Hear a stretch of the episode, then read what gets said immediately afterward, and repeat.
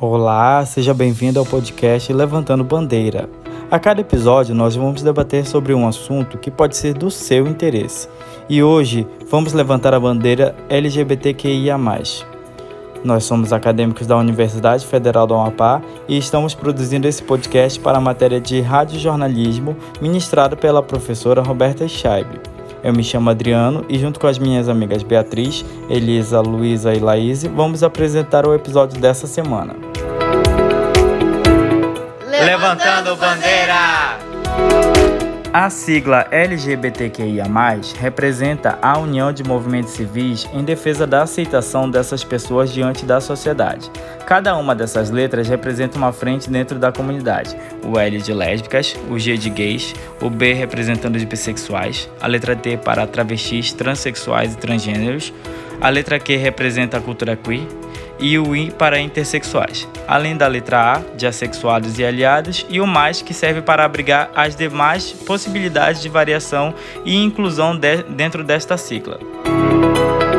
A homofobia é um problema que todos que assumem uma orientação sexual diferente da heterossexualidade acabam sofrendo. Esse é um mal que acompanha pessoas LGBTQIA+, desde a infância. Em muitos casos ficam registrados na mente. Embora cada dia pareça que esses casos estão diminuindo, as pesquisas mostram o contrário. Segundo a Lei do Acesso à Informação e a Secretaria de Segurança Pública de São Paulo, os números de BOs por crimes de homofobia e transfobia aumentaram de 77% no estado de São Paulo, se comparado aos dados de 2020. No Amapá, em 2020, foram instaurados 10 inquéritos de LGBTfobia. A maioria deles ocorreram pela internet. Eu entrevistei o acadêmico Lucas Padilha e ele vai contar um pouco sobre sua vivência desde a infância.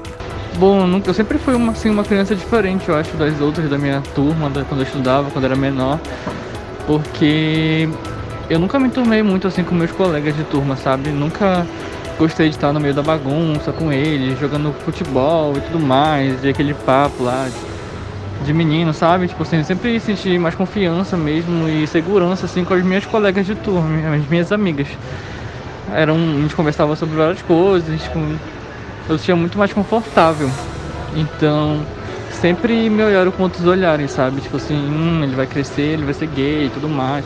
Mas eu era tipo uma criança de 8, 9, 10 anos, então eu não entendia muito bem o que que se passava, sabe?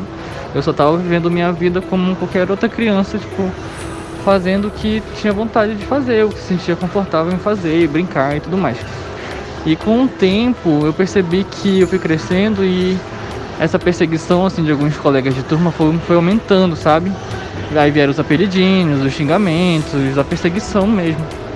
E eu não entendia muito bem o que estava acontecendo. Eu era uma criança, então tipo assim, pra mim era só implicância mesmo. E eu negava também, porque eu não sabia, né? E aí quando quanto mais eu fui crescendo, mais essa indiferença foi aumentando, inclusive na minha família. Todo mundo comentava pelas minhas costas ficava aquele cochicho, se eu era, se eu não era tudo mais. Então, depois de um tempo que eu entendi que eu, que eu era gay, que eu me aceitei, foi que realmente eu vi os obstáculos, entendeu? Porque eu tinha coragem para assumir, para falar mesmo, e aí as pessoas também tinham coragem para ofender, para xingar, para questionar e tudo mais. E isso é inevitável. Todo mundo que, que é gay, lésbica, bissexual, o que for, vai passar por um tipo de provação, seja nos amigos, seja na família. E são obstáculos, né? Infelizmente a gente vive num mundo que é homofóbico, que é preconceituoso. Então a gente tem que lutar pelos nossos direitos cada vez mais e, e se manter firme, não se deixar abalar por, por esse tipo de coisa, porque sempre vai ter pessoas maldosas, né, para falar. Então a gente meio que já está acostumado, já tem um, um, armamento, uma armadura, digamos, para lidar com esse tipo de situação. Mas graças a Deus hoje, depois de muitos, muitos, muitos anos, é, eu não consigo me lembrar de uma ocasião recente assim de homofobia que eu tenha sofrido. Graças a Deus sempre tive muito respeito depois de um tempo de, de luta, né? Consegui o meu respeito. Claro que sempre tem um ou outro que não me conhece, que me olha torto, mas não influencia nada na minha vida hoje em dia, então pra mim tô, tô de boa em relação a isso. Mas graças a Deus, depois de muito tempo de luta, eu sigo firme, despreocupado, sem nenhum tipo de, de crítica, assim, nada muito é, grave, sabe, agressivo assim em relação à minha orientação sexual.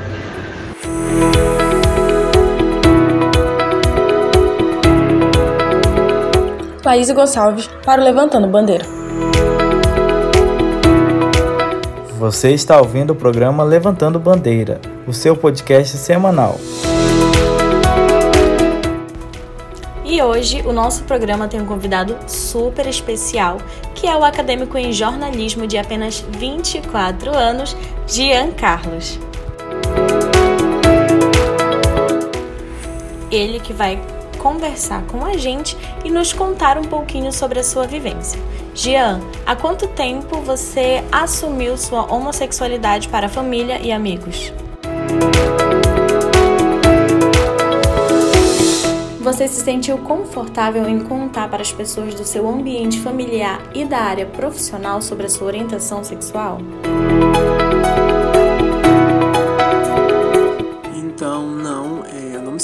Confortável para contar para os meus amigos, inclusive eu tenho amigos gays não assumidos, e eu sempre primo por essa ideia de se assumir, por não deixar essa oportunidade passar fazer esse ritual mesmo, que é importante. É, eu não tive coragem, eu me assumi depois de uma fase muito ruim na minha vida. E só me assumi porque eventualmente iam me, iam me ver com a pessoa que eu estava na época. Foi legal. É, sim, teve retaliação, eu era desempregada na época. E então foi só pelo ambiente mesmo, da família, que foi bem ruim. Os meus amigos me aceitaram, os amigos da época, que eu tinha eram muito liberais, assim, nesse sentido. E eram as amizades certas, digamos assim.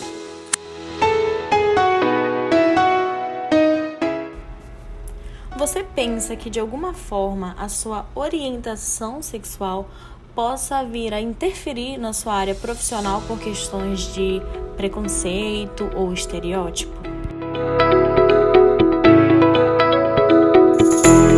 Bem, hoje em dia eu atuo como ilustrador e eu faço isso profissionalmente.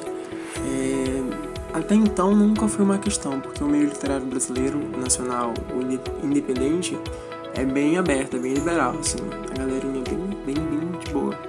Então ainda não foi uma questão, não que eu saiba, é, mas já me ocorreu de, de ter acontecido situações é, relacionadas à entrevista de emprego que me deixaram um pouco confuso é uma situação que eu nunca esqueço foi uma vez que eu fui fazer uma entrevista e era eu mais uma pessoa apenas. Era um cargo administrativo. E durante a, o preenchimento de formulários, essa pessoa virou para mim, estávamos a sós, e perguntou se profissão era com S, S ou C cedilha. E eu respondi para ela e tudo mais.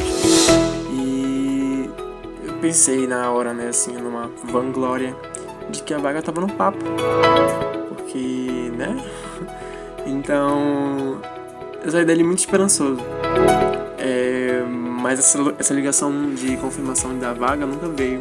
Até um dia, tipo, acho que uns dois meses depois que eu fui visitar uma amiga, de lá nós fomos nessa empresa em questão. E eu encontrei essa pessoa lá. E ela tava trabalhando lá. E eu confesso que eu fiquei pensando durante muito tempo o que eu tinha feito de errado. E assim, eu sabia que eu não tinha feito nada de errado, eu sabia que profundamente sabia que eu tinha sido o mais profissional, o mais atraente profissionalmente falando possível. E só me levou uma resposta que talvez eu nunca saiba, mas talvez tenha sido homofobia. E, por justamente eu ter parado de me preocupar na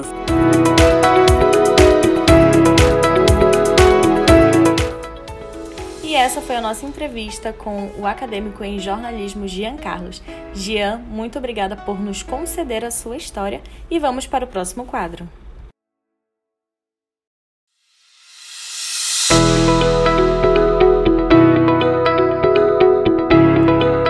E no último dia 7 de setembro, tivemos manifestações contra o presidente. A UNA LGBT fez parte do movimento que clamava por vacina, comida e emprego. Segundo um dos organizadores, Renan Almeida, as manifestações são de extrema importância para a sociedade. Com relação ao ato do dia 7, No dia 7, houve uma articulação dos mais variados setores dos movimentos sociais daqui do estado do Amapá.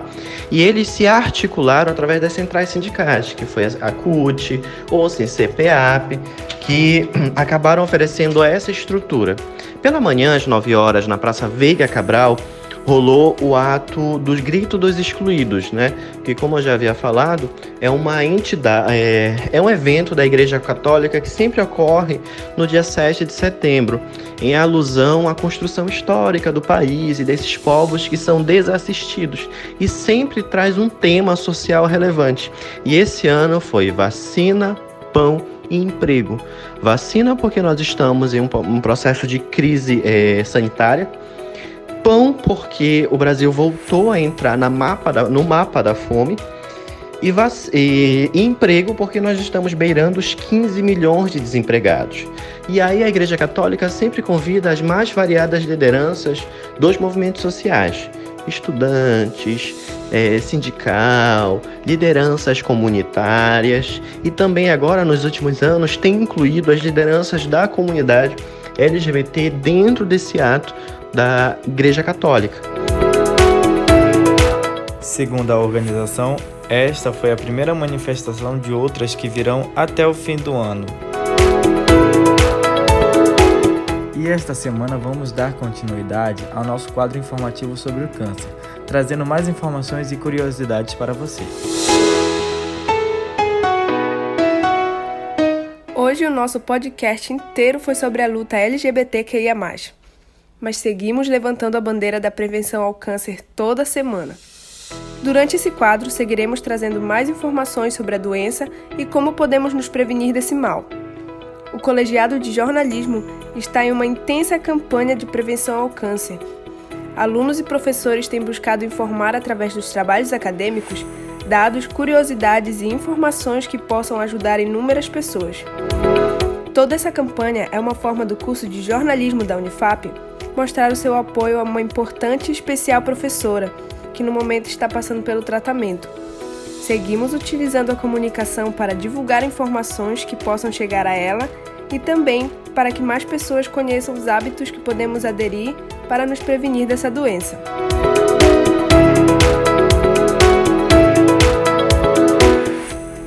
E hoje vamos chamar a atenção para a incidência de casos de câncer no Brasil. Segundo os dados do INCA, a ocorrência mais comum de câncer no Brasil em homens é o câncer de próstata, com 29,2%. Em segundo lugar, o câncer de colo e reto, com 9,1%. Em terceiro lugar, câncer de traqueia, bronco e pulmão, com 7,9%. Nas mulheres, o primeiro lugar é o câncer de mama, com 29,7%.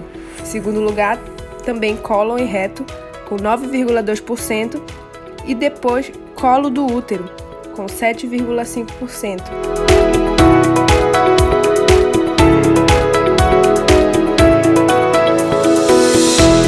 O acesso a serviços de prevenção de câncer para LGBTQIA, é extremamente dificultado por motivos que vão de desinformação a preconceito.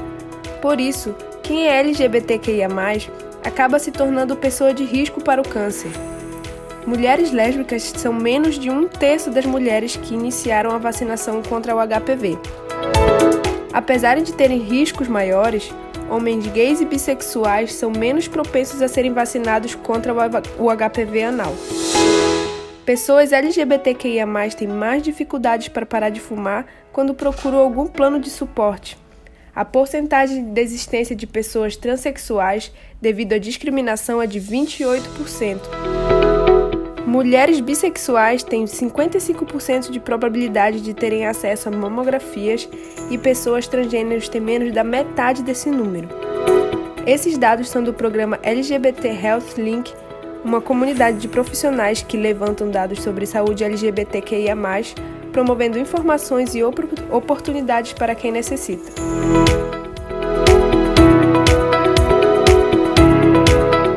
Estamos quase nos despedindo por esta semana. Mas antes disso, nós apresentadores trouxemos uma lista de indicações de filmes sobre o tema para que você ouvinte possa assistir no seu final de semana. Se liga aí na indicação. Gente, eu vou indicar para vocês o filme Moonlight, Sobre a Luz do Luar. Ele acompanha a vida de um jovem negro morador de uma comunidade pobre de Miami. Sofre bullying na infância, passa por crise de identidade na adolescência e é até tentado pelo mundo do crime e das drogas. O filme é muito bom mesmo, é, é de chorar. Achei muito interessante a tua indicação de hoje, Adriano. E hoje a minha dica é a série Sex Education da Netflix, que trata de uma forma muito natural o debate sobre diversos assuntos, e um deles é sobre a sexualidade dos personagens. E é muito bacana a forma que isso se desenvolve no decorrer da série.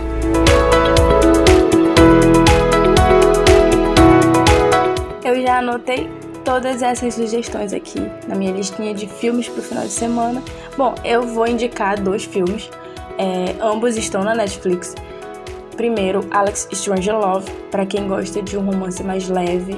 É, é a história do Alex, que tá no colégio, tá se descobrindo, tá se conhecendo, descobrindo a sua sexualidade.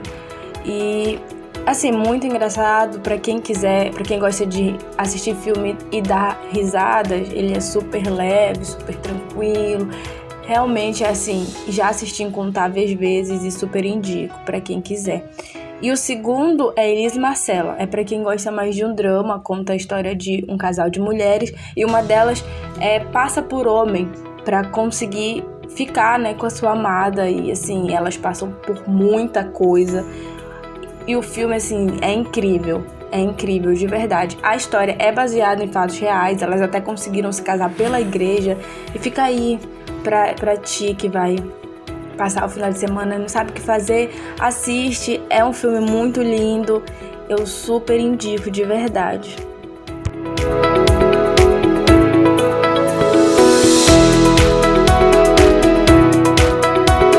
E esse foi mais um episódio do Levantando Bandeira. E já que você chegou até aqui, assina o nosso podcast e acompanhe a gente toda semana com vários temas para debatermos juntos.